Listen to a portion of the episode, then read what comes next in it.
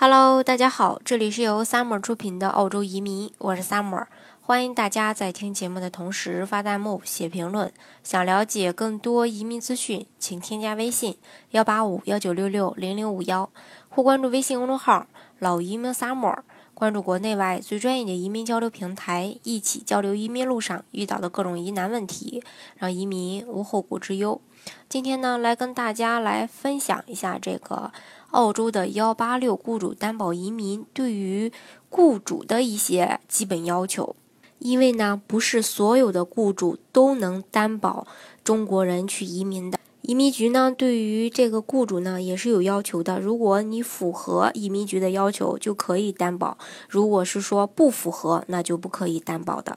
首先呢，雇主要提供一份至少两年的全职的雇佣合同。第二呢，还要求雇主提供给申请人的年薪不能低于五万三千九百澳币的一个最低标准。但是如果一个行业，呃，一个这个职业的行业标准工资呢，大大的低于五万三千九百澳币，而雇主给出了五万三千九百澳币的合同，那么移民局是可以拒绝这个提名申请的。总之呢，年薪要合理，既不能低于最低标准，也不能太高于最低标准。第三点，他要求，如果雇主企业有其他澳籍公民，或者是说持绿卡的员工也做提名职业一样的工作，那么雇主提供申请人的这个。雇佣条件呢，不能低于他们。第四点要求说，证明雇主企业在澳洲是合法和良好经营的。雇主呢，可以提供过去两年的财务报表和公司注册证明等等一些文件来满足这一个要求。第五点呢，他要求证明提名职业是真实需要的。雇主呢可以提供详细的组织结构图、提呃这个提名职业的职位描述等文件来满足这一个要求。第六点，雇主要满足培训要求。培训要求呢，它有两个大的方面。第一个就是说，如果在澳洲的公司经营超于十二个月，需要满足呃我下面说的这几个条件。第一。A 至少用员工工资总支出的百分之二作为行业培训基金，或者是 B 至少用员工工资总支出的百分之一来培训员工。被培训的员工，呃，这个需要是这个呃澳籍公民或者说持绿卡的人。员工工资的总支出呢，它的一个金额包括工资啊、佣金啊、还有奖金啊、津贴啊、养老。呃，养老金啊等等，这里要注意一下。二零一七年的七月一日的新政啊，确定了培训费计算的时间段，可以是前一个财政年度，或者是提交相关申请前的十二个月。呃，第二点就是说，这个第二点要注意的啊，就是说这个行业培训基金啊，可以是一个认可的行业机构或大学，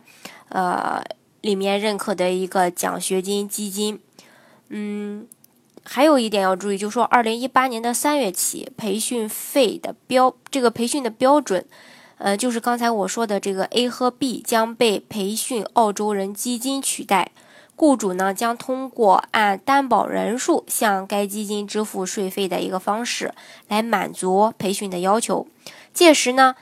营业额在一千万澳元以下的雇主，每年呢将为每一个幺八六永久居民的这个幺八六雇主担保移民的这个持有人一次性的支付三千澳元；营业额在一千万澳元以上的雇主，每年将为每个幺八六呃雇主担保移民的持有人一次性支付五千澳元。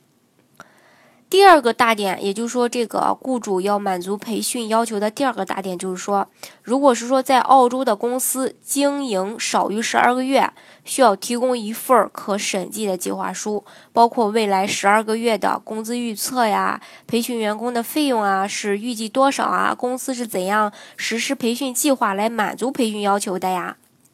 等等。那么培训的形式呢，也包括很多种，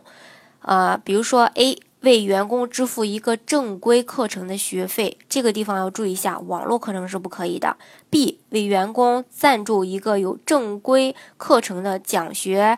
呃奖学金的基金。第三，要根据公司的呃这个 C 啊。根据公司的这个规模，持续相应的雇佣学徒和应届毕业生。学徒的话，就是本州政府授权的正式合同、培训合同；应届毕业生只能算 training 部分的一个花费，因为他们的工资不是整个覆盖的工资。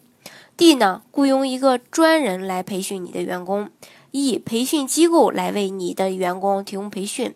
F 就是说，提供在职的培训，需要记录每个阶段的一些学习成果呀，需要监督和评估培训的过程啊，培训过程中提供额外的一个加强技术培训呀，还有就是需要指派经验丰富的人呢，来进行一个呃培训，并进行一个评估。其实呢。通过刚才我跟大家分享的这个雇主担保移民移民局对雇主的要求来看呀，并不是所有的澳洲企业都有资格来担保大家移民。当然了，也不是说所有想移民的人都能做雇主担保移民。移民局呢，除了对雇主有要求以外，对想要办移民的人来说也是有要求的。